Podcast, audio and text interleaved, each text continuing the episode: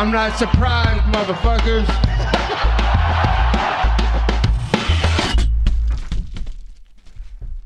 Et bonjour à toutes et bonjour à tous, bienvenue dans l'épisode numéro 54 du Guillotine Podcast. Aujourd'hui on parle de One X, la carte des 10 ans de One Championship qui est actuellement la plus grande organisation de sport de combat en Asie. Qui dit carte des 10 ans dit bien sûr carte complètement extravagante, carte en 3 parties qui durera près de 11 heures, partie 1, partie 2 et grand finale. Cette carte est blindée du début à la fin. On a même droit à 4 différents types de sports de combat. On aura du grappling, du kickboxing, du Muay Thai, du MMA et même un combat hybride MMA Muay Thai entre Dimitrius Johnson et Rotang. On aura droit aussi à des combats d'adieu pour John Wayne Parr, pour qui ce sera la dernière danse. On a des combats pour des ceintures dans différents sports, que ce soit Muay Thai, kickboxing ou MMA. Cette carte est tout simplement exceptionnelle. C'est la plus grosse carte à date de l'année, clairement, hands down. Pour les retardataires, les deux premières parties de la carte sont disponibles gratuitement sur YouTube. La plupart des cartes de One sont de toute façon disponibles gratuitement en live sur YouTube. Les cartes habituellement se déroulent le vendredi matin. Euh, moi, je suis au Canada, au Québec, donc pour les Européens, ça doit être plus être dans l'après-midi. Euh, cette fois-ci, la carte se déroulait le samedi. Les deux premières parties étaient disponibles sur YouTube, les deux premières parties qui étaient déjà complètement bien fournies. Et la dernière partie, le grand finale, était disponible en pay-per-view, ce qui est vraiment assez rare euh, chez One. De mon souvenir euh, de fan, euh, je ne me rappelle pas avoir vu un pay-per-view de One récemment dans les dernières années. Carte exceptionnelle, mesure exceptionnelle. il faut bien que l'organisation fasse du cash. Donc la troisième partie était payante, euh, mais je vais vous revoir avec vous euh, les trois parties. On va commencer directement avec le premier combat qui m'intéressait. On part sur du grappling avec Mei Yamaguchi euh, contre Danielle euh, Kelly. Danielle Kelly, euh, une américaine qui est super active sur les réseaux sociaux, qui est une, tueuse clairement en grappling, qui a gagné énormément de combats dans diverses, compétitions en jiu-jitsu. je vous rappelle, on est sur du grappling uniquement, hein, submission grappling, donc c'est-à-dire que les règles, il n'y a pas de points. Euh, il y a juste un round continu de 12 minutes. Euh, et si le combat euh, se termine sans soumission, on finit sur un match nul. Et les premières minutes de ce combat ne donnent vraiment pas grand chose parce que les adversaires sont plus en train de se jauger debout. c'est vrai qu'en grappling, au final, debout, on essaye d'avoir des tentatives de takedown, on essaye de mettre son adversaire au sol, mais c'est quelque chose qui est énormément travaillé en grappling. Et des fois, on peut avoir l'impression que les combats sont euh, un peu neutres dans le sens où euh, il se passe pas grand chose parce que la défense de takedown est tellement la base euh, du grappling euh, et du MMA aussi hein, sur le côté grappling que ben, c'est possible qu'il se passe pas énormément au final sur, sur ces sessions. Daniel Kelly on a un petit peu marre, je pense, et puis euh, ce, qui, ce qui arrive souvent aussi euh, dans les compètes de Jiu-Jitsu, euh, c'est qu'il y a un athlète qui, ce qu'on appelle pull guard. Pull guard en, en, anglais, ça veut dire genre bah, se mettre sur son dos tout simplement pour pouvoir passer sur une autre stratégie d'attaque. Et Daniel Kelly euh, l'a bien compris, elle le fait bien puisqu'elle se retrouve dans, une full garde sur son adversaire. Euh, et ce que je n'ai absolument pas compris, euh, c'est que la japonaise, justement, elle avait une bonne posture, c'est-à-dire qu'elle garde son dos droit, etc., pour pas se faire pogner dans un triangle, un armbar, etc. mais elle poussait son adversaire contre la grille. C'est-à-dire que Daniel Kelly s'est retrouvé à un moment donné au milieu du combat à peu près contre la grille. Et euh, se retrouver contre la grille, ben, c'est ce que, euh, par exemple, euh, Habib faisait en MMA, c'est que ça, ça coupe le jiu-jitsu de ton adversaire, parce que vous pouvez pas bouger vos hanches, vous pouvez pas, vous pouvez pas shrimper, vous pouvez pas faire votre crevette pour vous extirper sur le côté, reprendre une garde plus dominante, etc. et de nulle part, ce que je n'ai absolument pas compris. donc le combat est vraiment pas mal bouché. L'arbitre donne un carton jaune à la japonaise, ce qui est incompréhensible pour moi. Euh, mais à partir du moment où l'arbitre a séparé les deux adversaires, euh, ce qui a fait énormément de bien au combat, c'est à changer tout le combat. Daniel Kelly a commencé à vraiment accélérer le combat, euh, prendre le dessus de son adversaire, prend presque le dos, attaque les jambes, tente des clés de talon. Et là, euh, on voit que Daniel Kelly s'est senti un petit peu plus euh, dans son monde quand elle était au-dessus de son adversaire, bizarrement, puisqu'elle avait poulet garde jusqu'à avant, ce que je comprends pas au final, compte tenu euh, de sa domination sur le dessus de son adversaire. La japonaise défend vraiment super bien, mais Daniel Kelly n'a pas réussi à finir, même si les attaques de talon étaient vraiment vraiment belles, ça n'a pas suffi pour battre la japonaise. On se retrouve avec un match nul à la fin et chose encore plus incompréhensible pour moi. Chartry, euh, qui est le CEO euh, de One, euh, la façon dont ça se passe, c'est que le CEO voit les combats et puis en live, il donne les bonus. C'est pas comme au UFC où vous voyez les bonus qui arrivent en, qui arrivent plus au cours de la carte ou même en fin de carte pendant le post post fight conférence. Et bon, 50 000 de bonus pour Daniel Kelly, elle en pleure parce que faut pas oublier que dans le grappling, dans le jiu-jitsu, il n'y a pas euh, énormément d'argent, même si ça, ça s'est vraiment popularisé sur, euh, on va dire, les 5-10 dernières années, ou du moins les dernières années. Euh, il n'y a pas énormément d'argent. Il commence à y avoir des prize money, mais c'est absolument rien comparé au MMA ou encore à la boxe, etc. C'est sûr. Tant mieux pour elle, elle récupère 50 000. Je comprends pas forcément qui a un bonus pour ça, mais euh, on, va être gentil et euh, bravo à elle. Euh, et tant mieux parce que c'est pas facile d'être un athlète de haut niveau, hein, une ceinture noire qui se bat souvent. avec un record un peu à la Rocky aussi hein, pour Daniel Kelly, même si elle a gagné beaucoup. Elle est à 10 à 7 dans son grappling record. donc voilà, c'est bien pour elle de passer les 50K. Bravo à elle. On peut passer au combat suivant et on passe sur un sport différent avec une légende du pied-point, Nikki. Nikki Holsken, la légende hollandaise euh, du pied-point, euh, surtout du kickboxing, qui se battait face à Sinsamut Klinmi, un combattant avec un background un peu plus euh, Muay Thai que, que, Nicky Holsken. Mais bon, Nicky Holsken, il, sait se battre en Muay Thai pareil, il en a fait une paire de combats aussi. Euh, et on est sur des règles euh, du Muay Thai en lightweight. je vous rappelle que chez One, le Muay Thai, ça se fait dans la cage la plupart du temps, cette fois-ci, tous les combats seront dans la cage parce que One fait des fois des combats euh, dans le ring, même en MMA, hein, euh, fait des combats dans le ring, mais pour les 10 ans, tout a été fait euh, dans l'octogone. Donc ce combat se fera en Muay Thai dans l'octogone et chez One, comme je vous dis, euh, les combats en Muay se font avec des petits gants, comme les, mêmes gants qu'en MMA, donc des 4 onces.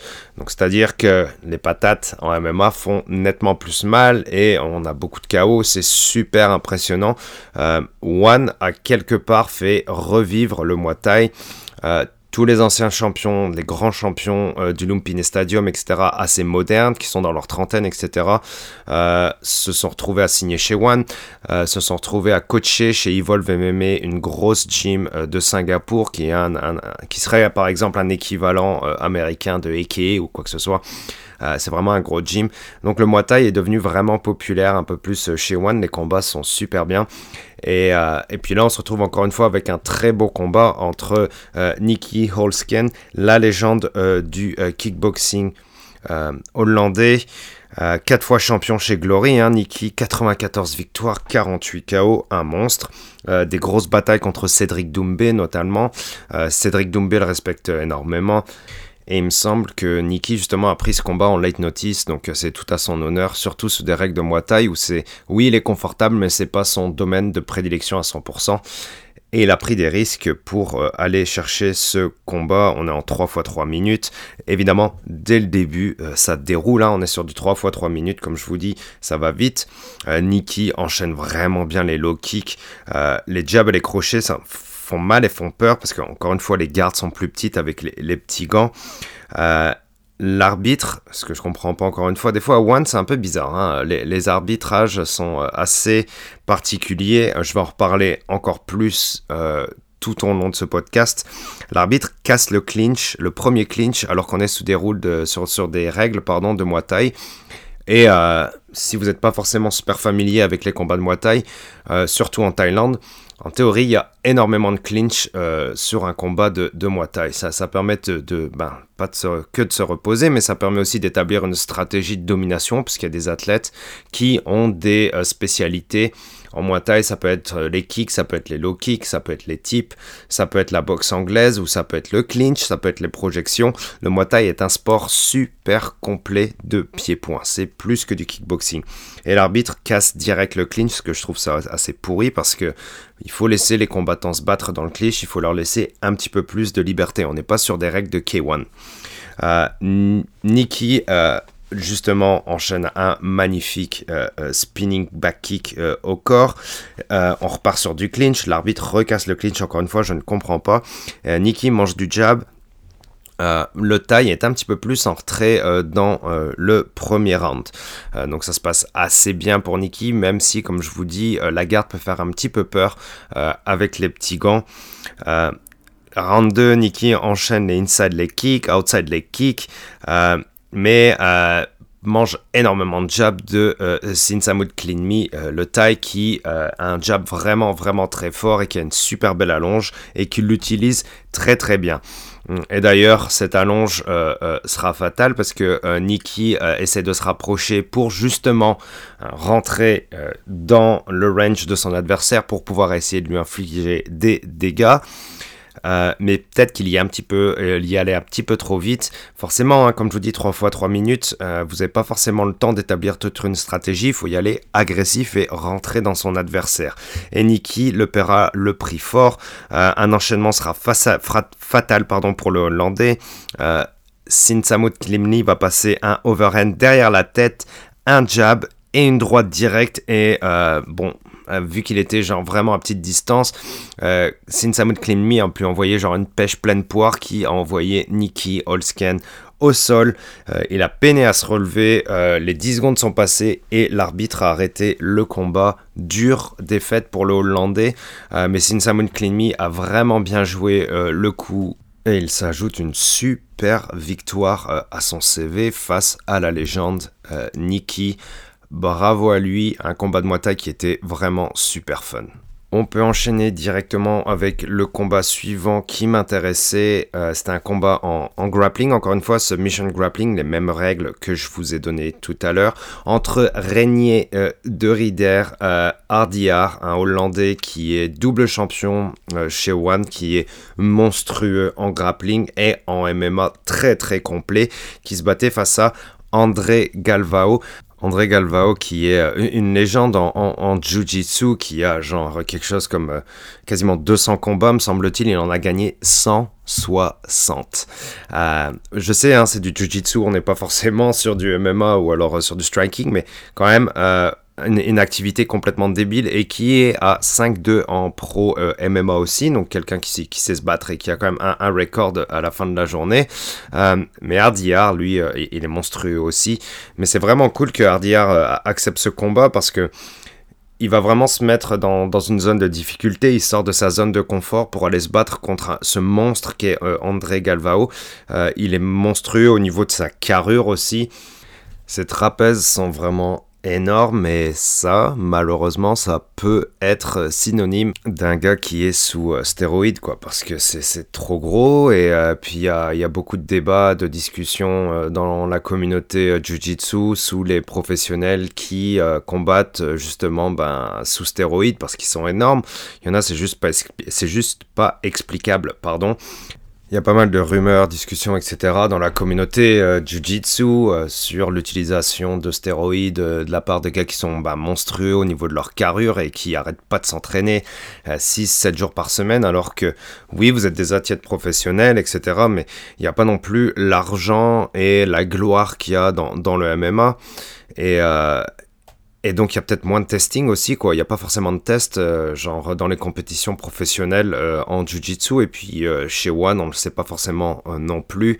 et il y a évidemment ces tests d'hydratation qui sont un peu, genre récemment vus comme une joke, parce que tout le monde les loupe et au final tout le monde les rattrape la journée même. Et c'est un peu la même chose pour, pour les produits dopants. On ne sait pas trop comment ça, ça marche le testing chez One. C'est pas la même chose que le USADA, UFC, où à n'importe quel moment il peut y avoir USADA qui tape à votre porte et vous demande de pisser dans un pot. C'est absolument pas la même rigueur, donc on peut avoir nos petits doutes. On revient sur le combat, Galvao contre Hardiar. Galvao a été vraiment dominant dans, dans, le Jiu-Jitsu, mais Hardiar est impressionnant de défense, d'avoir ce monstre au-dessus de vous tout le temps. Euh, la garde euh, de Hardiar est vraiment fantastique. Euh, il défend tellement bien. Bah, Galvao a attaqué ses jambes direct, quoi. on, voit, on voit que le niveau est vraiment fort. Mais Ardiar défend super bien. Il arrive à se dégager de chaque situation d'attaque de jambes, d'attaque de talons, etc. Euh, mais Galvao accélère et euh, ce qu'on pourrait dire en anglais relentless, c'est-à-dire qu'il il, arrête jamais euh, d'essayer de vous manger. le il a réussi à passer un back take, c'était magnifique, mais Ardiar est resté debout, il défend toujours bien, Galvao laisse aucun répit.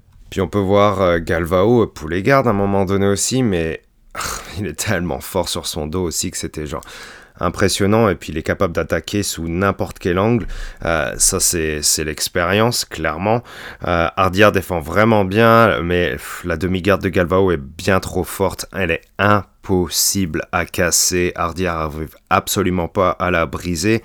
Puis quand ça se relève, euh, Galvao passe même un takedown euh, en single leg. Euh, donc c'est normalement un peu plus facile à défendre, un single leg qu'un double leg. Mardiar se retrouve quand même sur le cul parce que Galvao est encore une fois super fort en plus de sa technique. travaille très très fort, il arrive à passer le full mount et Hardiar s'échappe encore une fois de ce full mount. C'est vraiment impressionnant la défense de, de, de Régnier. Un grand champion ce gars-là. Un grand champion. Si vous n'avez pas vu ses combats en MMA, je vous invite à aller les voir et je vous invite à les regarder dans le futur parce qu'il est très très bon. Il a le calibre d'un très gros champion mondial qui peut durer longtemps sur la longueur. On revient au combat. Galvao lâche rien. Hardiar non plus. Super beau combat en tout cas. Mais, encore une fois, pas de points. Donc on se retrouve avec un match nul parce qu'il n'y a pas eu de soumission. Euh, donc c'était quand même plus actif que le combat entre euh, Kelly et la japonaise. Euh, donc c'était vraiment plaisant à voir. Vraiment cool à voir. Et on peut terminer la première partie de cette carte sur le premier combat pour la ceinture pour les featherweight en kickboxing, la finale du World Grand Prix. J'adore ce format de Grand Prix. Euh, c'est comme un tournoi avec bah, Bellator le font aussi. Euh, c'était vraiment euh, quelque chose qui était populaire dans les premiers jours du, du MMA en Asie, mais c'était aussi populaire OK1 où il y avait plusieurs combattants qui se battaient sur la même soirée. Euh, c'est vraiment asiatique, euh, je trouve, comme, comme, comme façon d'aborder de, euh, la compétition. c'est vraiment cool comme format, j'adore ça. Mais comme je vous le dis, Bellator le fait, Rising le fait. Des fois, Bellator et Rising font des tournois entre combattants cross promotion. C'est génial, j'adore ce format. Et donc là, on a une belle finale entre euh, Shingiz Alazov euh, qui nous vient d'Azerbaïdjan et Sitichai euh, Sinsong Pinong qui vient de Thaïlande. Je suis désolé, je massacre son nom. Bon, genre, je suis pas capable de prononcer, je pense comme il faut, les noms thaïlandais. Je m'en excuse d'avance. C'était un super, super combat parce que trois rounds. Du coup, un gros sentiment de presse pour les deux combattants qui sont obligé de mettre du volume, de l'action, de l'agressivité pour pouvoir aller chercher cette ceinture. Il y a déjà évidemment euh, la ceinture qui est la carotte devant le nez pour pouvoir euh, donner une grosse envie aux combattants de vraiment se mettre dessus. Euh, et puis aussi le fait que ça dure vraiment pas longtemps quoi. Donc ça va super vite et les combats de kickboxing chez One généralement livrent énormément et c'est super intéressant et là encore une fois ça n'a absolument pas euh, déçu. C'est parti directement fort, même pas de touch glove direct un gros kick euh, de Alazov. Ça donne le ton du combat qu'on va avoir. C'est super rapide, gros enchaînement de crochets au corps. Alazov adore aller essayer d'aller chercher le choix, euh, le, foie pardon, de son combattant. Euh, roundhouse, ces roundhouse kicks sont vraiment super. mais City Chai est vraiment calme. Hein. Les tailles, ils sont passés par des genres 50, 100, 150, 200, 300 combats. Ils sont déjà passés par là. Ils ont déjà été en eau trouble. Ils ont déjà été en eau profonde. Ils ont été déjà au bout de leur vie. Ils savent c'est quoi la difficulté et ils savent comment gérer un combat. Et Siticha est super calme pendant qu'Alasov avance vraiment, vraiment fort sur lui. Mais Alasov lâche beaucoup plus de volume au premier round et du coup, l'Azerbaïdjanais peut prendre le premier round tranquillement. Round 2, ça part encore une fois sur les chapeaux de roue, ça part dans tous les sens. Alasov se fait un petit peu plus taguer sur les punches du Thai. Le Thai développe un petit peu plus sa boxe anglaise, mais les deux en veulent énormément. Les enchaînements kick-punch de Alasov sont magnifiques. Et le Thai encaisse beaucoup. En fin de deuxième round, il en prend plein, plein, plein, plein le corps et la face. Gros, gros round, mais je pense que le deuxième est encore une fois pour Alasov. Troisième round, le coin du clinch lui dit bah maintenant t'es underdog, hein. c'est toi l'underdog, euh, tu es euh, deux rounds en dessous et il va falloir y aller vraiment fort. Troisième round, le Thai part dans du clinch. Euh, je sais qu'on est en kickboxing, mais les Thai ont un petit peu cette tendance chez One à euh, abuser du clinch parce que normalement on est un peu plus sur des rounds de K1 où vous pouvez juste attraper euh, votre adversaire. vous pouvez pas attraper le coup de votre adversaire avec les deux mains, vous pouvez juste en attraper avec une main et avec votre main il va falloir attraper le bras ou l'épaule par exemple. Vous pouvez pas attraper le coup avec les deux mains et baisser la tête, ça marche pas comme du clinch Thai. C'est pas les mêmes règles et les Thai ont tendance un petit peu justement à se laisser aller et puis y aller sous leurs propres règles. L'arbitre doit casser le combat un petit peu souvent et c'est pas la bonne stratégie en plus pour City Chai qui lui est en retard euh, au niveau des points. Et il va devoir euh, faire quelque chose de différent, un KO, euh, ou alors trois knockdowns, pour pouvoir aller chercher cette victoire. Mais le volume de, de est ingérable, beaucoup de counters et quel counter il envoie. Euh, Alasov ralentit dans la dernière minute. Euh, et le spinning, mais Alasov finit quand même avec un spinning back fist en pleine face, euh, même s'il était plus fatigué, mais il a gagné les deux premières rounds, ça a été intelligent, il a lâché plus de volume et il a mieux géré dans le troisième, et il remporte euh, la ceinture des featherweight en kickboxing. Il remporte la finale de ce World Grand Prix, un beau champion qu'est l'Azerbaïdjanais Alasov. Super combat, le kickboxing a bien livré en fin de la première partie de cette carte de One X. Vraiment belle première partie. On peut enchaîner sur la partie 2 de la carte et je vais directement jumper sur le co-main et le main. Le co-main étant Capitaine Penchindi contre Hiroki Akimoto Thaïlande versus Japon en kickboxing pour les bantamweight pour la ceinture. C'était un combat complètement fou. Je vous le dis direct, je vous spoil que c'était pour moi, à date de mes souvenirs, le meilleur combat de kickboxing que j'ai euh, jamais vu. J'ai commencé à regarder le kickboxing quand c'était K1 sur Eurosport en France. Ça date de super longtemps. Je devais avoir 10 ans, quelque chose comme ça. C'était vraiment que des vieux de la vieille euh, dans le ring. C'était mortel. Euh, et là, ça m'a rappelé vraiment des super bons souvenirs. Et c'est aussi le Japon qui est super fort en kickboxing. La culture kickboxing au Japon est vraiment grosse. Hein. On se retrouve avec des belles cartes chez Rising, notamment à Nouvel An, où il y a énormément de combattants japonais. Il y a évidemment euh, Tenshin, le génie du kickboxing, qui est super impressionnant.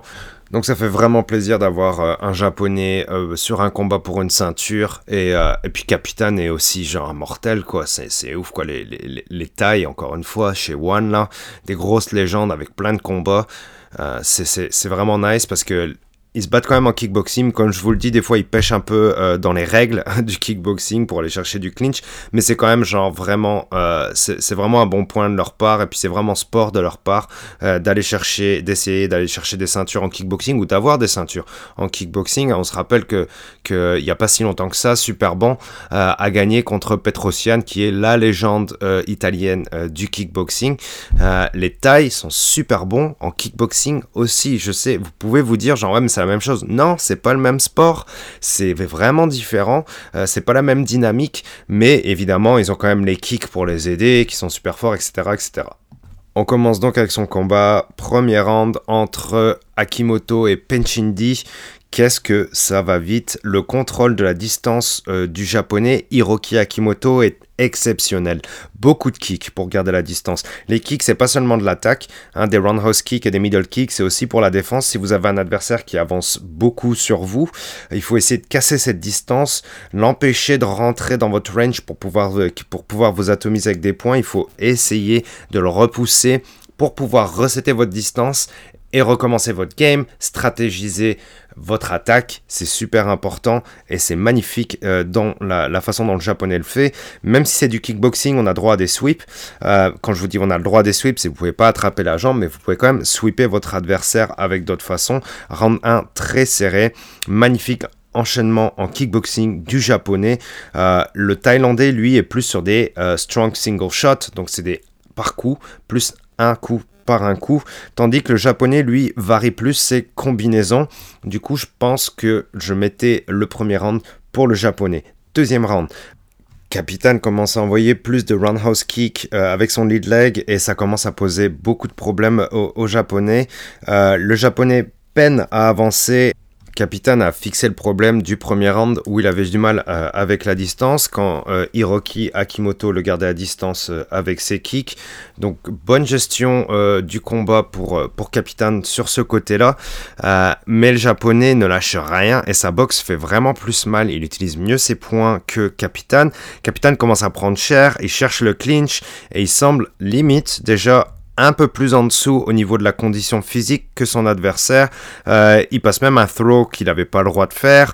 Euh, un peu une fin de round, pas à la triche, mais encore une fois, comme je vous le dis, beaucoup de clinch pour le taille. Il trouve pas la solution, il va chercher du clinch alors que ce ne sont pas les règles du Muay Thai. On est en kickboxing, mais encore une fois, comme je vous le dis, ça arrive souvent euh, chez One Championship. On passe au troisième round. L'arbitre doit reprendre capitaine direct en début de round parce qu'il part sur du clinch. Arrête de lancer trop de clinch, capitaine. Il se prend un carton jaune. Normal. Merci l'arbitre. Direct derrière, on se retrouve avec un gros brawl. Ça part dans tous les sens. Le japonais est fou et lâche une box. Euh, capitaine en mange 2-3. Capitaine repart dans le clinch. Deuxième carton jaune débile sur le même round. Euh, on repart sur un brawl derrière. Les kicks de Capitaine font mal quand même. Capitaine commence à mieux adapter sa solution pour repousser le japonais et pour garder une meilleure distance. Pas du clinch, non, des kicks. Mais le japonais boxe pour sa vie, euh, tandis que la jambe gauche du Thaï commence à lâcher un petit peu parce que les low kicks du japonais ont été constants depuis le début de ce combat jusqu'au troisième round et ils font très très mal. Super game plan du japonais qui varie sa boxe avec ses low kicks. Ça fait super mal, ça fait du dégât. Et sur du 5 rounds, c'est vraiment bien réfléchi parce qu'envoyer du low kick et du low kick et du low kick, mais à la fin, ça pèse sur l'adversaire et ça peut faire la différence sur un combat sur la longueur. Round 4, Capitaine ouvre avec de la boxe et uppercute le japonais plusieurs fois. Il semble avoir été touché mais ça continue sans problème. Et qu'est-ce que ça répond? Le japonais continue encore une fois envoie un low kick de temps en temps.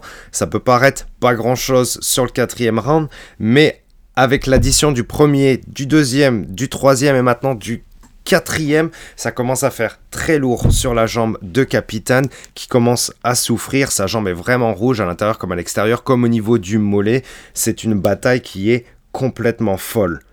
On passe au round 5 et ça bang Toujours, on est dans le cinquième. Je sais que ce sont des combats de 3 minutes, mais il n'y a pas de sol, il n'y a pas de grappling, il n'y a pas de lutte contre la grille, et normalement, hein, je dis bien normalement parce que Capitaine abuse, il n'y a même pas de clinch. Ça devient compliqué au niveau de la cardio, mais les deux sont des animaux et ne lâchent rien. Je vous rappelle qu'on va chercher une ceinture. Et Capitaine recommence dans le clinch on lui, envoie, on lui enlève finalement un point. Sa jambe commence à lâcher. On voit qu'il est tombé plusieurs fois dans ce round. Euh, Capitaine mange un 1-2 clean direct. Se fait massacrer contre la grille, mais défend toujours. C'est incroyable le cœur de Capitaine qui reste debout. Je n'en reviens pas. Capitaine lâche les dernières bombes. La garde du japonais tient encore très bien. Euh, mais le japonais en prend une pleine poire qui vraiment commence à lui faire partir dans un mini chicken dance, ça wobble, il tient encore debout et le capitaine lâche des high kicks, le japonais continue à garder sa garde et reste toujours debout, c'était un combat complètement fou. Je vous le dis encore une fois, de ce que je me rappelle depuis toujours, c'est le meilleur combat de kickboxing que j'ai vu parce que les deux se sont mis sur la face tout du long et il y a eu euh, des beaux, il y a eu des beaux sweeps, euh, il y a eu des cassages de jambes, il y a eu des, il y a droites pleines poires. Euh, enfin voilà, c'était, c'était trop bien. si vous l'avez pas vu, il est dispo sur YouTube. Allez le voir, c'était complètement fou. Et Hiroki Akimoto va chercher la ceinture. On se retrouve avec un japonais champion de kickboxing chez One. Le kickboxing japonais revit grâce à cette ceinture pour moi. C'est trop bien. Je suis trop content pour Akimoto. Je suis content pour le Japon. Vive le kickboxing japonais. Et la Thaïlande est toujours à l'honneur ce soir puisque le main event de cette partie 2 de la carte One X est un autre combat pour la ceinture en Muay Thai chez les Bantamweight. Nongo contre Felipe Lobo. Nongo cette légende du Muay Thai. Comme je vous l'ai dit, hein, a fait une belle résurrection du Muay Thai. Nongo, 35 ans, une légende en Thaïlande, euh, quelque chose comme 300 combats. Il est champion 6 fois au Lumpini Stadium. Euh, et puis il a été champion chez One en bantamweight. C'est un monstre. Il est fantastique. Il ne lâche rien. Il est violent. Face à lui, le Brésilien Felipe Lobo quel combat on a eu droit encore une fois mes amis parce que un combat avec Nongo c'est un bon combat point barre. Ce mec est complètement malade. On rentre dans le dur direct avec le premier round le switch kick de Nongo est bien trop rapide, beaucoup de feintes de sa part, il sait super bien garder la distance et en plus de ça, une fois qu'il ferme la distance, il est bien trop rapide pour son adversaire Felipe Lobo qui lui ne peut que répondre avec des one-shots face au déplacement de son adversaire. Nongo gère très bien, même si on est plus dans la reconnaissance au premier, premier round, facile pour Nongo. Deuxième round, Combo jab, low kick puissant, super fort de Nongo, il l'envoie souvent. Euh, c'est même si on pourrait dire son jab, il le met juste là pour préparer son low kick. Oui, sauf qu'il envoie un vrai jab avec des petits gants et Felipe Lobo prend cher juste sur des jab low kick. C'est mal parti pour le Brésilien. Le, Brésilien doit reculer. Il essaie d'aller au corps pour la stratégie, d'envoyer des gros coups au foie. Nongo les mange sans problème, ou alors se défend sans problème, ou alors se déplace sans aucun problème. Maintenant, Nongo envoie des one-two et des low kicks, pas juste le jab. Jab, droite direct, low kick, ça fait super mal aux Brésiliens. Qu'est-ce que ça frappe fort. Les bruits que vous entendez pendant le combat sont effrayants. J'aurais tellement peur de me battre contre un gars comme ça, c'est complètement fou. Round 3, Lobo enchaîne les kicks. Nongo avance pareil. C'est aucun problème pour lui. Il a connu ces situations-là, Nango. C'est une bête des stades en Thaïlande. C'est aucun problème pour lui. Le Brésilien lâche ses mains, mais de suite, il est en danger quand il se retrouve à fermer la distance face à Nongo. Nongo mange quelques jabs sans problème et même un uppercut. Mais Nongo a une face et un chin en béton, en granit comme on dit. Et au final, c'est finalement Nongo qui, en fermant la distance, enverra un bel enchaînement avec un uppercut qui sera complètement fatal pour Lobo, qui l'enverra complètement dans les rêves. Euh, le Brésilien est complètement KO. Euh, c'est incroyable à quel point les petits gants ça pardonne pas. Un uppercut avec des petits gants ça vous éteint direct je pense avec la puissance de Nongo. C'est complètement débile. Et Nongo est champion du monde des bantamweight en Muay Thai chez One quelle légende ce mec. 35 ans, hein. 35 ans et puis toujours aussi fort, toujours aussi actif, toujours autant en forme. Ses déplacements sont magnifiques. Très très beau. Genre, c'est, du Muay de grand gala, j'adore ça, on se régale. Encore une fois, regardez ce combat. Franchement, tous les combats de Nongo, si vous pouvez les regarder chez One à chaque fois qu'il se bat, regardez-les, c'est de la bombe. Partie 2 de la carte se termine sur ce feu d'artifice et cette victoire main de Nongo. On peut donc enchaîner sur la partie finale de cette carte de Grand Finale qui commence directement une fois de plus avec un titre pour la ceinture des featherweight en kickboxing. C'était un combat encore une fois super agréable à regarder. Le champion featherweight super bon, un Thai qui a battu récemment euh, Petrosian avec un super high kick plein temp euh, qui était vraiment impressionnant. Et il se bat contre Marat Grigorian un arménien euh, les arméniens qui sont super forts en pied-point en kickboxing. Gros gros gros pouvoir des arméniens en kickboxing. Mais les tailles restent les tailles et les tailles sont mortelles en pied-point. Pareil c'était un super combat. On commence direct avec le premier round et la stratégie de Marat est super claire. En même temps, c'est le contender, hein. c'est lui qui veut aller chercher la ceinture du champion, puisque Super Bon est toujours champion. Marat avance avec une garde vraiment haute, pour pousser Super Bon contre la grille. Euh, mais Super Bon a des kicks super puissants pour contrer Marat Grigorian tout du long. Et tout du long de ce combat, Super Bon réussira à garder la distance de son adversaire grâce à cette technique, à des super kicks et du type, et du type, et du type. Et oui, les tailles sont super bons en type. Un type, c'est un front kick pour repousser son adversaire, c'est plus un push kick. Et super bon qui est donc plutôt en gestion au, niveau du premier round, et il le fera d'abord très bien. Je pense qu'il empoche ce premier round grâce à des counters vraiment très très forts. Round 2, super bon change de stance insupportable pour Marat qui déjà arrive pas à closer la distance contre son adversaire. Maintenant, il se retrouve face à un adversaire qui change de stance et du coup, les lead kicks sont vraiment différents de la part de Superbone et ça perturbe encore une fois Marat qui a du mal à avancer face à son adversaire. Euh, en plus de ça, Superbone a des belles esquives qui voient venir les crochets euh, en un shot de Grigorian. Euh, toujours les types pour repousser Grigorian et du jab. Alors là, c'est ça qui fait la différence aussi et qui fait de Super Bond un grand champion, c'est que ne serait-ce qu'entre le premier et le deuxième round, il commence déjà à varier sa game pour pouvoir perturber Marat Grigorian et l'empêcher d'activer son game plan qui est d'avancer sur lui et de lâcher sa boxe. Sur les deux premiers rounds, Marat n'y arrivera absolument pas grâce à une super belle défense de Superbond et à des constants constant type plein estomac de Marat Grigorian et des super bleed kicks qui font reculer son adversaire. Mais l'Arménien continue d'avancer encore et encore, mais continue de se faire repousser par le taille. Deux rounds en poche pour euh, Superbone. Round 3, Superbone continue de changer de stance, vraiment perturbant euh, pour Marat. Il balance des kicks encore plus puissant et euh, il parviendra notamment à balancer un gros kick de fou dans le dos euh, qui aura dû faire très très mal à, Grigorian. Euh, Grigorian continue d'avancer, il veut vraiment rien lâcher. Encore une fois, comme je vous dis, il doit aller chercher la ceinture tout simplement. mais Superbone envoie encore une fois des super beaux types. Et la façon dont il commence aussi à feinter ces types pour aller envoyer un genou euh, au corps de son adversaire est vraiment super belle. Parce que lui Superbone ce que j'apprécie vraiment en tant que taille c'est qu'il va pas aller chercher que du clinch. Quand il va chercher du clinch c'est juste pour envoyer un genou et il le lâche derrière. Comme en K1 et ça c'est super talentueux super bien fait. Ça doit faire mal au final au corps euh, pour Grigorian. Ça coupe absolument pas la cardio de l'Arménien qui continue d'avancer, continue d'avancer, continue d'avancer, et encore des types de Superband et encore des types. Trois rounds pour le taille. Maintenant, il va falloir changer la tendance pour Marat. Il va devoir aller knock-out son adversaire ou au moins le knockdown plusieurs fois. Super bon mange beaucoup du percut à partir du quatrième round, puisque Marat réussit à closer un petit peu plus la distance quand Superbon va chercher un genou. Malin de la part de Marat qui adapte sa game peut-être un peu trop tard dans le combat, mais qui commence à adapter sa game quand même. Superman mange ses uppercuts sans problème.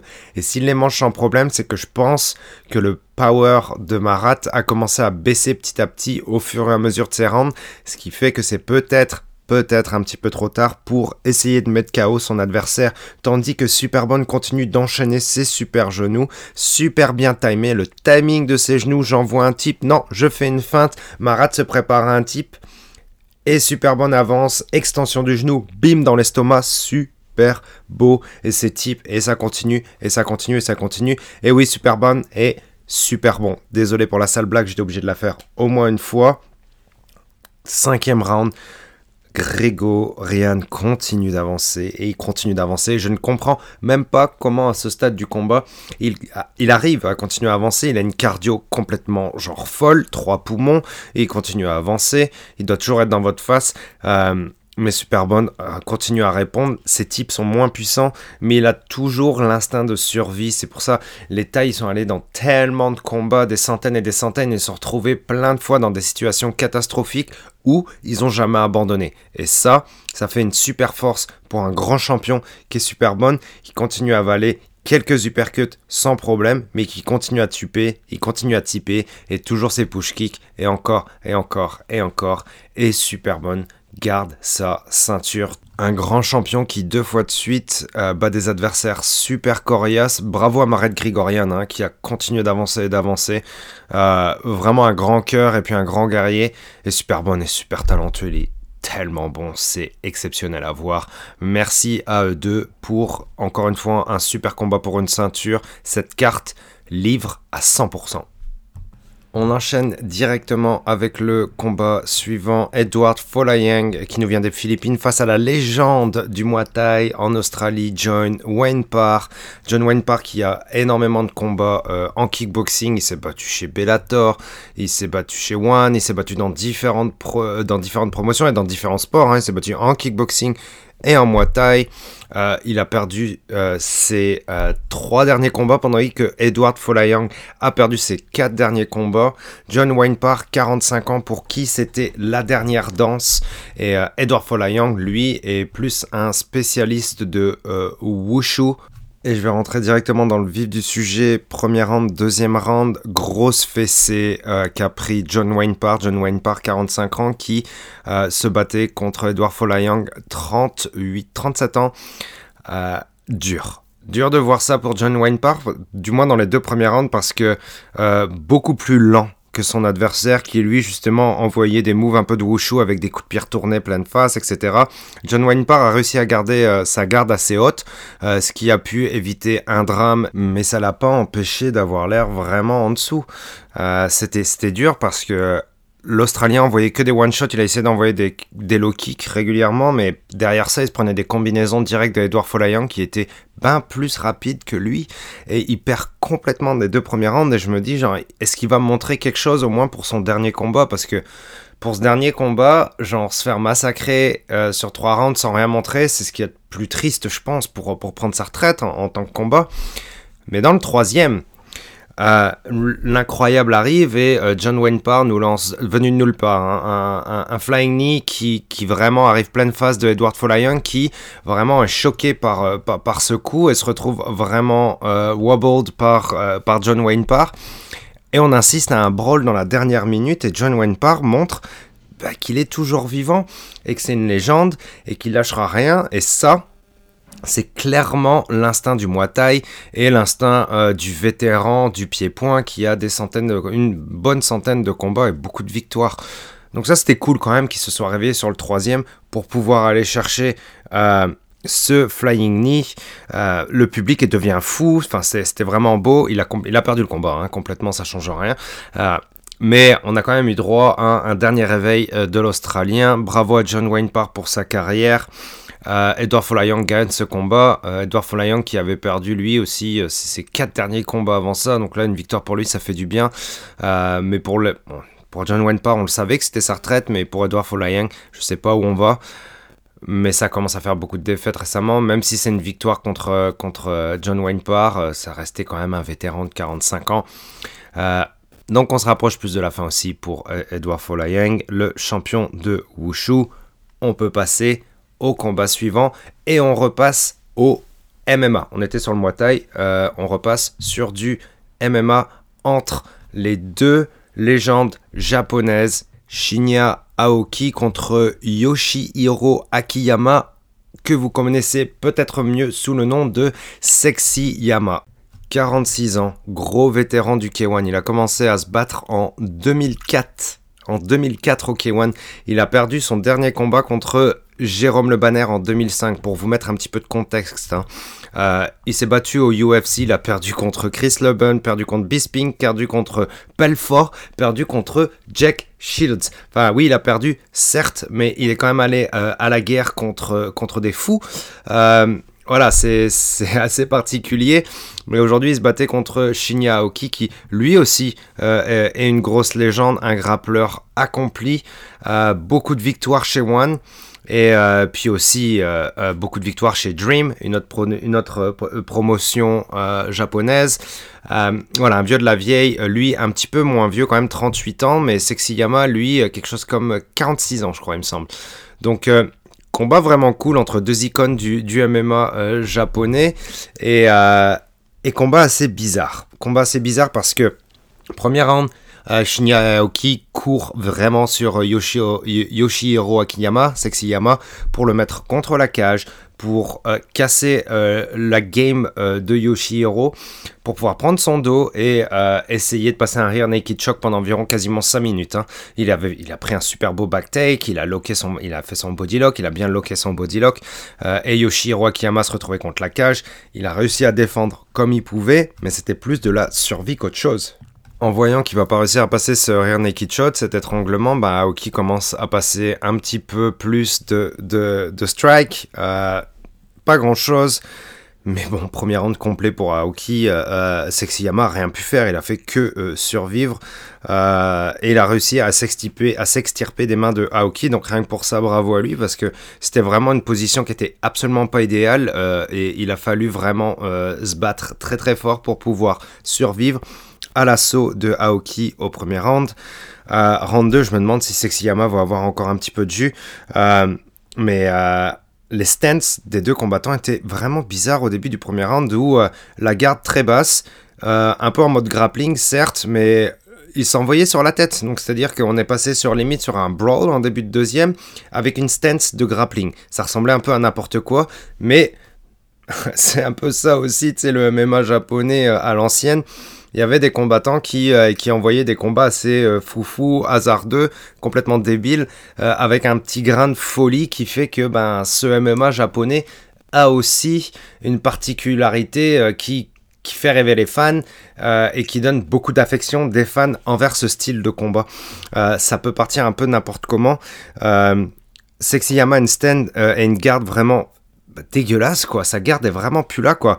Euh, mais Aoki finit par manger une droite qui lui fait super mal. Il arrive pas à récupérer sa garde, il arrive pas à récupérer son cardio, il se retrouve un peu contre la grille, il en mange environ 10 autres. Euh, Aoki se retrouve au sol, Yoshihiro Akiyama lui envoie le fameux nid de chez One, vous savez qu'on peut pas l'envoyer au UFC, quand vous avez les genoux au sol, chez One on s'en fout, tu peux y aller, tu peux balancer ton genou, il lui envoie pleine poire, Aoki euh, est vraiment plus trop là. Tandis que Sexyama continue d'aller sur du ground and pound et l'arbitre arrête le combat. Comment euh, Akiyama a gagné ce combat quoi. Après s'être fait genre manger tout du long du premier round, il arrive à aller chercher des ressources. Bon, il y a un peu de chance et puis un peu de n'importe quoi, un peu de folie. Mais encore une fois, comme je vous le dis, c'est un peu genre euh, du, MMA japonais old school hein, qu'on a vu sur ce combat-là. Et euh, c'était vraiment malade, le public était complètement fou. et c'est legit hein, parce que c'était génial. Le japonais, il est fou, il exulte. Aoki est dégoûté. Mais bon, il n'a pas été assez agressif dans, son grappling, c'est-à-dire qu'il avait une stance de grappling, mais avec beaucoup moins d'agression, beaucoup moins d'action et de volume, limite feignant. Et euh, bah ça, Sexyama a su en profiter et puis, euh, puis l'envoyer au tapis. Donc euh, bravo à lui, c'était vraiment fun comme combat. le MMA japonais est toujours vivant, mais c'est plus un hommage. Ce soir, je pense qu'on a vu et c'était cool à voir. Merci à eux. Et on enchaîne, on enchaîne, on enchaîne avec du MMA, une fois de plus. Adriano Moraes contre Yuya Wakamatsu, euh, les flyweight. Euh, Adriano Moraes qui devait défendre sa ceinture dans ce combat face aux euh, Japonais. Combat super particulier surtout après avoir vu genre tous ces combats en kickboxing en Muay Thai où il y avait de l'action puis même en MMA aussi euh, précédemment. Adriano Moraes qui a gagné perdu gagné perdu récupéré sa ceinture. Un, gros vétéran chez One mais un fighter super sérieux hein. il a battu notamment Dimitrius euh, euh, Johnson il n'y a pas si longtemps que ça. C'est un vrai c'est un dur black belt en jiu-jitsu super fort et se battait contre euh, le japonais euh, Yuya Wakamatsu. Euh, donc premier round de reconnaissance plutôt. on est sur 5 rounds, on est chez les flyweight, ça peut aller longtemps. c'est sûr qu'il peut y avoir un petit peu de, de, reconnaissance entre les deux fighters et beaucoup d'attention. tellement, tellement qu'on en est arrivé à ce que l'arbitre arrête les deux combattants et leur demande de l'action. Hein. c'est sûr que chez One, euh, pour vous donner un peu de contexte, le CEO qui s'appelle euh, Chartri City Yontong demande souvent à ses fighters d'aller chercher une finition, que ce soit soumission, que ce soit KO, que ce soit TKO, etc. Il pousse énormément pour ça. Il est très agressif aussi euh, au niveau des bonus qu'il donne. Et je pense que ça peut jouer un petit peu au niveau de l'arbitrage aussi. Ça se voit, ça se voit souvent au UFC ou à Bellator, enfin régulièrement on va dire, plutôt que l'arbitre leur demande genre bon les gars il faut se mettre en action là, mettez-vous sur la gueule, euh, allez, euh, allez chercher des single legs, des takedowns, whatever, genre on veut de l'action quoi. C'est euh, le but du combat, c'est qu'il y ait un combat tout simplement. Au premier round, c'est arrivé deux fois. La première fois, il leur a dit, il leur a parlé, et la deuxième fois, il y a eu un avertissement. Faites gaffe, les gars, parce que je vais devoir enlever des points ou mettre des cartons jaunes parce qu'il se passe rien. Euh, donc au final, euh, ben Adriano Moranes a pris action et puis a passé le premier takedown de ce combat. Et je pense que ça lui donnera le premier round. Round vraiment triste. Hein. Reconnaissance euh, ennuyant comme pas possible, mais euh, au final c'est l'arbitre qui nous a donné le plus d'action en donnant ses avertissements aux combattants. Donc on va vite oublier le deuxième le premier round pardon, et on va passer au euh, deuxième. Wakamatsu essaye de passer un takedown sur Moraes, mais évidemment le Brésilien est un vétéran très bon en grappling, très bon en jiu-jitsu, super défense de takedown, il le mange comme sans problème. Le combat peine à vraiment à se lancer et le public le fait ressentir euh, assez clairement avec beaucoup de boue. Euh, Wakamatsu essaie de le pousser contre la grille. Au final, on en arrive là, c'est là où on en est au niveau de l'action sur ce combat-là, mais Moraes est bien trop rapide et réactif, sur le grappling ça ne marchera pas, ça ne sera pas la solution je pense pour euh, Wakamatsu. Fin du round, un petit peu plus d'action, quelques échanges vifs mais vraiment rien de fou, deux rounds faciles pour le champion brésilien. La foule n'est clairement pas contente, on a vu mieux sur cette carte précédemment. Round 3, double carton jaune. Direct. Au bout de 30 secondes, il se passe rien, l'arbitre fait genre ok c'est bon, j'en ai plein le cul, vous prenez chacun votre carton jaune, vous nous ennuyez, mettez-vous sur la gueule s'il vous plaît. Oui, comme je vous le dis, c'est possible qu'il y ait une pression un petit peu plus grosse de la part du CEO Chatry. Moraes tente un backtake, Wakametsu défend super bien, mais Alléluia, Wakamatsu passe un takedown et euh, Moraes se retrouve contre la grille, il se relève, Wakamatsu repasse un takedown, mais Moraes se relève. Ça commence à devenir vraiment technique. On passe sur une bataille de détails, vraiment. Euh, c'est pas ce qu'il y a de plus impressionnant. Wakamatsu repasse un takedown sur une magnifique feinte. Hein. C'est super beau. Par contre, euh, malheureusement, Moraes défend super bien et en défendant, il attaque. Il passe une guillotine sur euh, euh, Yuya Wakamatsu. Et cette guillotine, bah, il la lâchera plus et puis le japonais va devoir taper quoi. C'est vraiment bête au final que, que, ce soit arrivé sur cette guillotine parce que le japonais commençait doucement à imposer son rythme sur ce troisième round. Mais le champion est un champion, il l'a prouvé de multiples fois par le passé, puis il l'a encore prouvé ce soir. Ce soir, ça s'est joué sur les détails. C'était pas le meilleur, forcément le meilleur des fights, mais encore une fois, le flyweight champion chez One, Adriano Moraes, est vraiment legit. Euh, c'est un champion euh, et, il est super fort dans le grappling, dans ses déplacements, etc. Peut-être pas le fight le plus, euh, le plus fun à regarder, mais encore une fois, une défense de ceinture pour le Brésilien. Bravo à lui on passe au combat suivant. Combat que je pense la communauté MMA en général, je ne vais pas parler forcément des fans en Asie parce que c'est pas ce que je suis le plus. Hein. Je suis plus ce qui se passe, on va dire, en Amérique. Ouais, même en Amérique sur le continent et en Europe sur le continent. Donc, euh, j'ai pas forcément le feeling de, de qu'est-ce qu'on attendait de ce combat euh, en Asie mais je sais qu'en Amérique du Nord, du moins, on attendait énormément de ce Rotang versus euh, Dimitrius Johnson combat euh, mixte au niveau des règles, deux rounds en MMA, deux rounds en taille. Et la chose à laquelle je n'avais absolument pas pensé, c'est que les rounds en MMA étaient 3 minutes. Et 3 minutes en MMA, si tu es plus côté grappling, bah, il faut te dépêcher parce que si tu es habitué sur 5 minutes pour pouvoir mettre en place ta stratégie de takedown, de pousser contre la grille, de ci, de ça, euh, ça peut prendre un peu de temps et 3 minutes, ben, ça fait 2 minutes de moins qu'un round classique, quasiment la moitié. C'est une grosse, grosse différence. Et ce qui a fait aussi, qui aurait pu faire euh, une grosse différence, c'est que on a commencé par le Muay Thai. Rod Tang, si vous le connaissez pas, ben, c'est l'avenir du Muay Thai euh, thaïlandais euh, chez les poids plus légers, en étant flyweight. C'est un monstre. Il a un chin complètement en, granit. C'est genre, c'est le plus gros chin du moment dans, les, dans les sports de combat, je pense. On l'a vu contre Haggerty, il en a pris plein. Il on l'a vu dans, contre plein d'autres combattants. C'est un monstre. Roteng, c'est un monstre. Et Dimitrius Johnson est un, une légende du MMA. Et le fait qu'il accepte ce combat contre le monstre qu'est Roteng alors que le premier round serait en règle de Muay Thai eh ben quel courage de la part de l'américain quoi.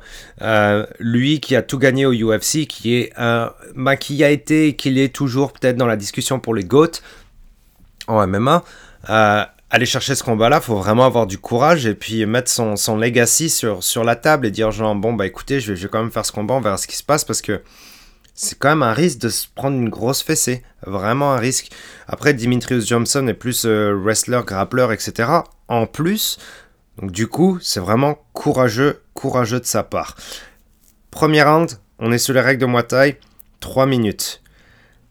Première action de Dimitrius Johnson, il commence à partir dans un espèce de clinch de MMA. Directement, il prend un espèce de double, euh, double underhook pour, euh, pour essayer de faire de la lutte avec son adversaire. Et directement, l'arbitre, c'est genre, nope, on est en Muay Thai, mon petit gars. Donc, on repart sur du Muay Thai. Qu'est-ce que ça bouge vite? Dimitrius Johnson, on sait hein, qu'il se déplace très bien latéralement, notamment, il est super fort là-dedans. Il fait le tour de la grille. Roteng essaie de le pousser contre la grille pour évidemment lâcher beaucoup de boxe et de kick et faire mal à son adversaire. Et ça marche plutôt bien, on va dire, dans le premier round ou même dans la première minute. Roteng travaille des combis vraiment de base, hein, comme des 1-2-3 et le kick euh, et des 1-2 kick. Euh, TJ commence à prendre cher. Il est loin d'être ridicule contre la grille parce qu'il a des très bons counters euh, et puis on voit qu'il est plus en mode taille du moins dans sa façon d'appréhender le combat parce qu'il frappe fort sur chaque frappe. C'est genre peut-être au maximum 3 fois, 4 euh, fois 3 minutes, donc pas forcément le temps d'aller chercher un gros game plan, donc il faut frapper fort, on est en taille. il faut essayer d'envoyer des coups qui font mal à chaque fois ou qui pourraient même finir votre adversaire à chaque fois. Euh, il est un peu moins à l'aise dans le clinch tie par exemple. Euh, Ronteng euh, clairement est au-dessus, il se sent plus à l'aise. Mais TJ, encore une fois, hein, il est loin d'être ridicule. Euh, il envoie des belles combis aussi, mais les combis de Roteng font vraiment peur parce que Roteng frappe plus fort, je pense, que Dimitrius Johnson. la puissance de ses coups est, vraiment forte. Dimitrius frappe fort pareil, hein, mais Roteng est encore un niveau au-dessus, ce qu'on peut comprendre. Il est plus dans le taille et dans le striking à 100%. Ça se comprend tout à fait. Euh, TJ la dure dans le clinch par exemple. Il se fait vraiment, il se fait vraiment brosser en clinch dans le taille. On voit qu'il n'est pas habitué à ça. Euh, et c'est compréhensible hein, parce que passer du, clinch de taille à du clinch pardon de, plus de wrestling contre la grille en MMA versus le clinch de taille, c'est vraiment pas la même game. C'est pas de la même force, c'est pas les mêmes coups. Donc TJ a du mal, mais TJ survit au premier round absolument loin d'être ridicule contre Roteng en Muay parce que on voit que Roteng a essayé d'avancer fort sur euh, Dimitrius Johnson parce que aller chercher Dimitrius Johnson sur un round de MMA, même celui de derrière, peut-être qu'il est dans sa tête, genre, c'est peut-être la seule chance que j'ai parce que je sais pas si je vais survivre un ou deux rounds de MMA. Donc je vais peut-être devoir aller chercher euh, la victoire sur ce premier round, ou du moins, il a plus de chances d'aller chercher la victoire sur un round de Muay Thai que sur un round de, MMA contre, contre euh, Mighty Mouse. Clairement. Donc du coup, Roteng pousse, mais Roteng ne finit pas euh, Dimitrius Johnson. Dimitrius Johnson ne s'est fait pas knockdown, ne se prend pas la grosse grosse droite ou le gros high kick qui aurait pu finir le combat. Il a été en danger tout du long, mais il y a quand même eu une gestion de la part de Dimitrius Johnson. Super, super perf de TJ dans le premier round. Et Roteng a fait du Roteng, il a avancé et il a frappé fort. On passe au round 2. Et là, on change tout. On passe sur des règles de MMA. Roteng a une stance un petit peu awkward, euh, il sait pas trop comment se mettre, évidemment il écarte un peu plus les jambes et sa garde est un petit peu plus basse avec les mains un petit peu plus en avant pour essayer de mieux contrôler la distance et évidemment pour faire de la défense de takedown parce que j'imagine qu'il en a mangé beaucoup pour ce combat. Mais en face, c'est Miley Mouse. Et Miley Mouse, il est intelligent aussi.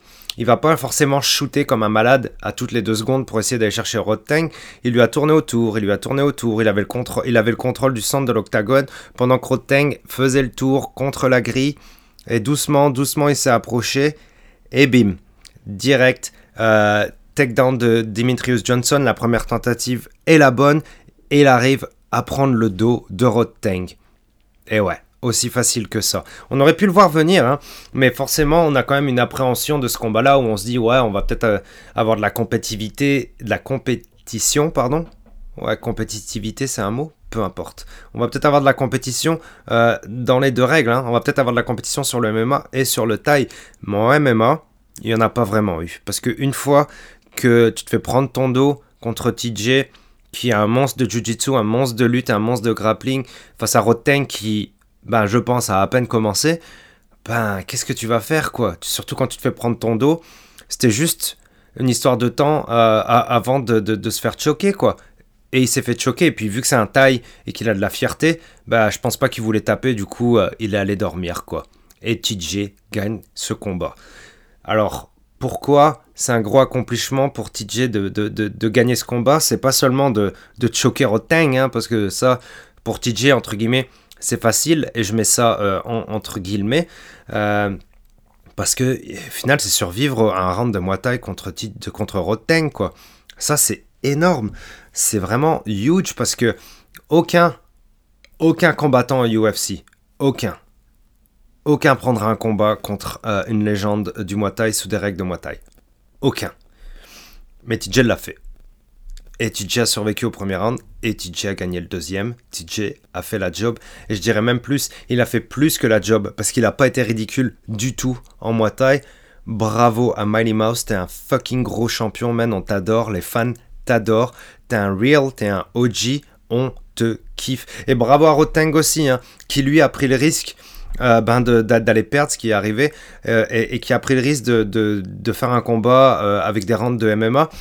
Évidemment, on peut pas s'empêcher de penser à la suite. Est-ce que Roteng va essayer de pousser un petit peu plus en MMA il euh, y a une fille qui l'a fait, qui est Stamfertex, qui se bat sur le combat juste après, dont on va parler, qui elle a fait une transition de, de, de, pied-point à, MMA. Euh, est-ce que Roteng pourrait le faire un jour? Il est jeune, hein, je crois qu'il a 23-24 ans. Euh, une transition, ça prend du temps, mais peut-être que sur le côté, il pourrait le faire, quoi. Petit à petit, dans quelques années, est-ce qu'on le reverrait pas sur un combat de MMA Franchement, moi, je m'en prends à rêver parce que d'un point de vue personnel, euh, euh, moi je suis passionné de, sport de combat et j'ai commencé par le Muay Thai euh, avant de, compléter mon apprentissage et ma passion pour le sport avec du Jiu-Jitsu. j'ai commencé avec du, du Muay Thai, donc pour moi c'est un fantasme vraiment un gros fantasme de fan de MMA aujourd'hui, un gros fantasme de fan de MMA de voir un Thai qui à la base est un monstre en Muay Thai, passer au MMA, mais qui a un niveau de MMA acceptable, euh, notamment au niveau du grappling. Pour moi, ça c'est le fantasme ultime. Et si Roteng fait une transition, ben genre c'est fantastique, c'est fou, c'est curieux. Je sais pas, je, je trouve pas les mots à quel point ce serait genre un rêve de fan qui se réaliserait. La suite au prochain épisode. Bravo Miley Mouse, bravo à Roteng, euh, c'était cool. Et merci à One d'avoir mis ça euh, ensemble parce que ça peut passer comme un combat de freak, mais au final, c'était sérieux, c'était beau. On veut le voir. Je veux revoir Roteng en MMA. Et pourquoi pas Miley Mouse en Muay Thai aussi encore, hein? Pourquoi pas? On en vient finalement au main event de cette card. Angela Lee contre Stamp Fairtex. Angela Lee, qui est euh, bah, issue d'une famille clairement euh, de passionnés d'arts martiaux. Euh, sa sœur se bat One aussi. son frère se bat One. Son père a été professionnel. c'est une famille de monstres au niveau des sports de combat. Et puis Angela Lee est une ancienne championne aussi. quand elle est tombée enceinte, on a mis sa ceinture entre guillemets en, hold, en stop, et puis on, a passé, on est passé sur un format de euh, tournoi pour pouvoir pallier à son absence. Donc ça c'est bien vu de la part de One aussi, euh, niveau business, c'est vraiment cool. Euh, donc c'était son grand retour à Angela Lee. Et face à elle, Stamp Fairtex. Comme je vous disais, Stamp Fairtex vient de l'univers du pied-point. Hein. C'est une taille, elle vient du Muay Thai. 63 victoires, 17 défaites 5 matchs nuls. Enfin voilà, c'est quand même encore une fois un vrai record de taille. Et elle, elle vient vraiment du taille. Et elle, elle a fait une vraie transition aussi parce que euh, son euh, record en euh, MMA est de, au moment de rentrer dans la cage, 8 victoires pour une défaite. Hey, c'est pas fou ça quand même? Chez One, hein Chez One, tout du long, elle a commencé chez One et puis je parle toujours de chez One. Elle a fait quasiment 100 combats en Muay Thai, elle a transitionné. Donc c'est-à-dire que, bon, après, euh, au Muay Thai, il commence à se battre très tôt. Hein. Tu sais, ça peut aller genre de 6-7 ans, euh, même pré-ado, etc. Mais ça peut commencer très tôt. C'est-à-dire ses activités de Muay Thai euh, commencent en 2003 jusqu'à 2018. Elle a commencé sa transition à 100% MMA en 2018. Elle est ceinture bleue de Jiu-Jitsu, donc elle a quand même des bases, etc. Et, et c'est elle c'est elle l'archétype de euh, je suis passé du taille au MMA. Une vraie taille qui commence du Muay Thai et qui passe en MMA, c'est elle. Et euh, elle est super impressionnante dans la cage en MMA. Et puis euh, aussi, elle a gagné le Grand Prix. Elle a gagné le Grand Prix. Elle a, elle a gagné l'écart, elle a gagné les demi, elle a gagné la finale. C'est legit chez One. Et elle se bat contre Angela Lee, qui, comme je vous l'ai présenté tout à l'heure, issu d'une grande famille euh, de combattants. Et son mari est ceinture noire aussi de, Jiu-Jitsu. Et puis il a aussi combattu chez One et elle aussi, Angela Lee, est ceinture noire de euh, Jiu-Jitsu, née au Canada, elle se bat sous pavillon américain singapourien. Évidemment, la salle euh, l'aime beaucoup puisque nous, nous nous combattons à Singapour, cette carte One X se passe à Singapour. Angela Lee, une, une ancienne championne, elle a, défendu trois fois euh, sa ceinture Atomweight, donc les 115 livres euh, chez euh, One. C'est une vraie aussi. Hein. Et puis elle est monstrueuse en grappling. Puis sachant que Lee est venue euh, défendre sa ceinture, surtout après un hiatus de plusieurs années, hein, bon, elle, est tombée enceinte, elle élève son enfant, etc. Euh, c'est sûr qu'elle a besoin de temps. Euh, mais elle est venue pour montrer, pour faire un statement et montrer que c'était toujours une championne. Du coup, elle attaque direct beaucoup d'agressions au, niveau de, la, tactique de, de Lee. Stamp a mangé vraiment beaucoup de sales coups. Et je trouve que sa garde n'était pas forcément la plus efficace, mais, euh, Stamp euh, aussi vient du Muay et puis elle est capable de prendre des coups. Elle a souvent été, je pense, euh, dans des moments où c'était vraiment difficile pour elle. Ça n'est pas un problème. mais d'un point de vue spectateur, c'est sûr qu'à l'écran, ça fait peur de voir Stamp se prendre autant de coups. Mais Stamp a aussi, comme je vous dis, elle a été dans ces moments-là et elle sait répondre, elle a du counter et elle envoie un gros coup au corps de Lee qui l'a littéralement plie Lee en deux. Elle reste debout mais on voit qu'elle se tient l'estomac, qu'elle commence à baisser la tête. Et là Stamp évidemment lui fonce dessus et lâche les chiens. Directement ça part sur un gros brawl, Lee défend comme elle peut, elle part sur un single leg mais elle s'écroule, elle se retrouve complètement au sol Stampli essaie de passer par-dessus, d'envoyer du gros, grand pound. Mais Lee se relève et survit en grapplant face euh, à Stamp Fairtex. Euh, arrive même à passer un takedown sur Fairtex, prend son dos, passe un body lock, il reste une minute, elle travaille vraiment fort, elle essaie de switcher entre un rear naked choke et un armbar. On voit qu'elle essaie de travailler les deux. Elle essaie de casser la grip de Stamfertex en passant ses pieds à l'intérieur. Ça ne marche pas. Round 1 incroyable. Stamfertex survit à la prise de dos euh, d'Angela Lee pendant environ une minute, mais Angela Lee a survécu à euh, ce gros coup au corps et cette rafale de coups euh, de la part de la Thaïlandaise. Incroyable à quel point l'américano-singapourienne peut survivre à ce premier round. C'est vraiment fou, surtout après une si longue absence bordel, quelle championne. C'est incroyable cet instinct de survie et ce mindset est vraiment fou. Évidemment, au deuxième round, Angela Lee continue d'être agressive sur le grappling. C'est là que ça a marché pour elle euh, au premier round. Forcément, Angela Lee passe un takedown, shoot un takedown, elle le passe sans problème sur Stamfertex qui euh, a un petit peu du mal euh, à défendre. Et Angela Lee est plus en contrôle de ce combat dans le deuxième round, clairement. Et la grande championne qu'elle est, elle prend son temps. Stem défend pas très bien une fois qu'elle se retrouve au sol, euh, plutôt que d'essayer de récupérer sa garde quand euh, Angela est au-dessus d'elle, elle montre son dos, vraiment pas une bonne euh, idée. forcément, Angela Lee essaye de passer multiples attaques. On passe de straight arm bar vers des triangles. Fairtex réussit à s'échapper de ce triangle qui était pourtant vraiment bien serré. S'échappe de ce triangle d'une façon pas forcément orthodoxe. Euh, bon, après, c'est une ceinture bleue, hein, mais euh, genre, je vous dis, elle a des bonnes bases, mais comparé à Angela Lee, euh, c'est pas mal la nuit et le jour, je pense quand même. Angela Lee, par contre, elle ne, ne lâche rien, pardon. Elle remonte encore une fois sur Stamfertex. Elle essaie même de passer un fucking twister.